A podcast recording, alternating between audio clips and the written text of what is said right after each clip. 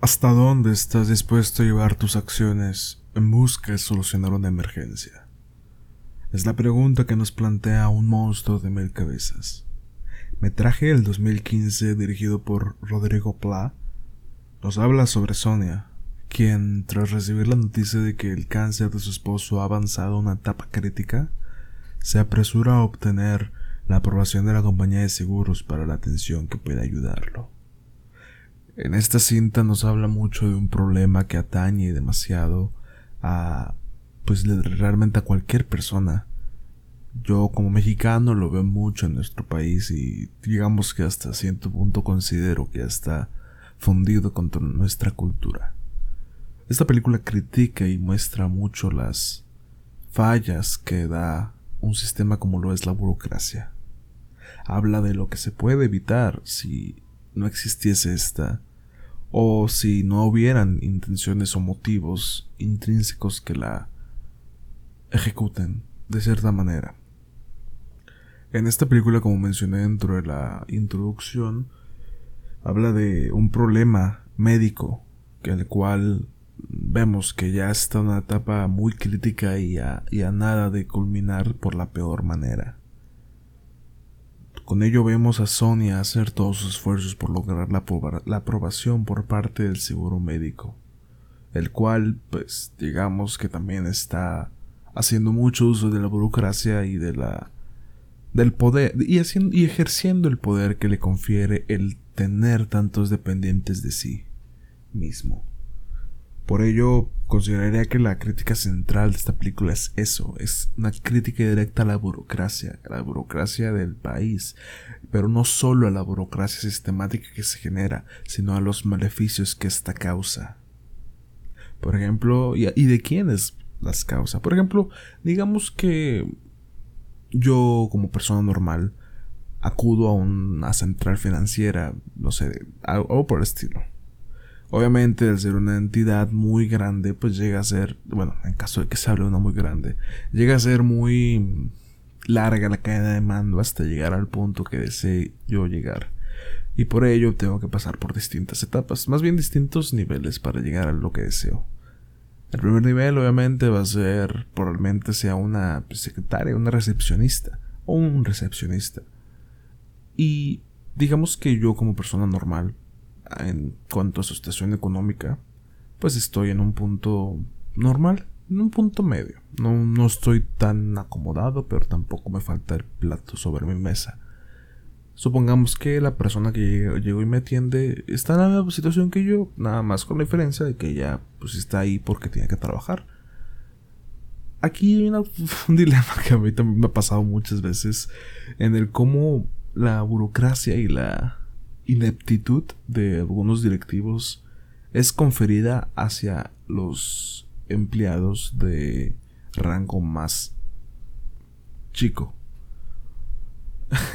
Será una total, una total falacia atómica en lo que estoy planteando. Pero me causa mucha ironía el que yo, pues persona normal, acuda a otra persona normal, pero esta persona normal tenga que seguir los lineamientos de una persona acaudalada cuyo fin único es generar dinero. Eh, es algo que puede pasar. Honestamente, no me he sentido tan acorralado en ese tipo de situaciones cuando llegan a pasar. Pero no evita el hecho de que pasan. Entonces, volviendo y retomando la cinta, em, vemos mucha acción controlada. Y vemos a Sonia realmente llegar hasta los límites para conseguir la aprobación que que requiere a su esposo. La vemos irrumpir en casas, la vemos disparar, la vemos hacer una infinidad de cosas, secuestrar, robar, pero no con el fin de pagar el tratamiento, sino con el fin de que se le apruebe el tratamiento, cosa que al final resulta en un en un desperdicio puesto que el final llega a ser trágico para la familia de Sonia. Entonces, esto es lo que me, me traba un poco esta película y puede que sea el objetivo, el cómo te vas a desvivir por vencer al sistema sistemático de la burocracia, pero al final va a ganar. Esto es porque creo que aquí está la crítica de esta película. cuyo nombre hace mucha referencia a este punto. Un monstruo de mil cabezas implica que rebanes una, quedan otras 99, 999 cabezas. Y puede que rebanes otra y salga otra y van a seguir saliendo. Y así es como veo o siento que representan a la burocracia. Puede que esté equivocando y sea mucho mi interpretación.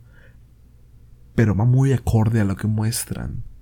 Y, o, bueno, puede la contraparte, que sea algo muy sencillo que no requiera tanto análisis o tanto, o tanto procesamiento ideológico. Pero así es como lo veo. Así es como creo que es. Que su planteamiento de crítica hacia algo es hacia el sistema burocrático. Ya lo he dicho muchas veces durante este, este video, este podcast. Pero es lo que identifico. O sea, están burlándose, más bien no, están quejándose de las fallas de un sistema que nos oprime a todos, que como, como mexicano no me es ajeno saber de casos donde personas que llevan toda una vida pagando por un seguro médico, al final cuando más lo necesitan resulta que no cubre lo necesario. Y es algo pasa, es parte del pan de cada día de ti, quien tiene que afrontar las personas, quienes tienen que afrontar el ser víctimas de este sistema burocrático donde a pesar de tener todo en regla, siempre faltará algo. Esto es algo que digo, más que la forma de la película, destaco mucho su fondo, que nos deja ver una inconformidad hacia el sistema dañado y corrupto, al que no le importa que estés a punto de morir, siempre te obligará a esperar. Y es algo que no solo pasa en la industria privada, porque aquí se van directo a la industria privada de los seguros médicos, de los seguros de vida que tendrán utilidad, pero al final de cuentas no le veo del todo un, un buen uso a su existencia. Obviamente, hay casos. Estoy haciendo una aseveración muy subjetiva y circunstancial. Pero esto no es exclusivo del exclusivo, perdón, no es exclusivo de la industria privada, es también muy perteneciente al sector público.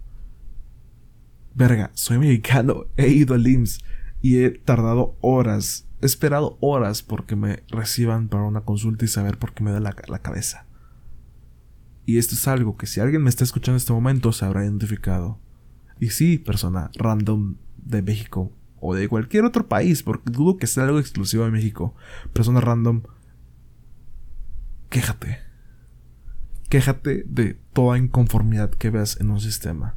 Aquí vendrá un cabrón tipo Jacobo Wong a decir, no, es que los que se quejan tienes internet, ponte a trabajar. No, no, no, güey, cállate los cinco pendejo. Primero, cállate los cinco pendejo. Segundo, vuélvete a callar y lárgate a la chingada, porque ese tipo de pensamientos nada más corrompen y corroen a la sociedad actual. Ve, ve a mamarse las salinas pliegos si quieres, pero no vengas con tus mamás aquí. Ahora, quéjate, quéjate de toda la inconformidad que veas y no solo en el sector público. Si estás estudiando en la escuela privada, quéjate de que no haya papel en el baño, güey. O sea, quéjate de cualquier pendejada porque por algo pagas, por algo estás ahí. Presente. Entonces, creo que ya toqué muy, muy a profundidad, o muy superficialmente, toqué el tema. Ok, toqué el tema de en cuanto a la corrupción, no a la corrupción a la verga. Bueno, ese también es otro punto, que la burocracia llega a estar muy dañada gracias a la corrupción. Aunque digamos que ya en el punto histórico en el que nos encontramos, la corrupción ya no es algo ajeno a la burocracia. La burocracia y la corrupción coercen a un sistema y, y, y oprimen a un individuo y a una sociedad. Entonces podemos decir que la corrupción y la burocracia son sino es que primos hermanos. Hermanos siameses, yo diría. Porque van muy unidas una con la otra. Obviamente, una no implica a la otra, ni viceversa. Y por ello, digamos que podemos verlo así, como donde un lugar, un lugar donde haya burocracia puede que haya corrupción y viceversa. Entonces, será todo por esta ocasión. Si escuchaste este podcast completo, te agradezco muchísimo. Compártelo con tu mejor amigo, con tu peor enemigo. Yo fui J. Renava y sin más me despido. Te recuerdo suscribirte a este canal de YouTube o donde quiera que estés escuchando. Y recuerda, me faltó mencionarlo, pero esta película es exclusiva de Movie por el momento a la fecha de esta grabación.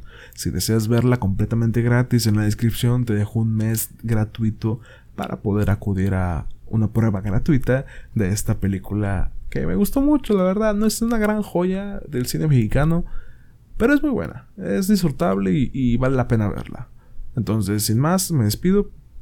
Link en la descripción para verla totalmente gratis en Movie. Y fui todo. Chao.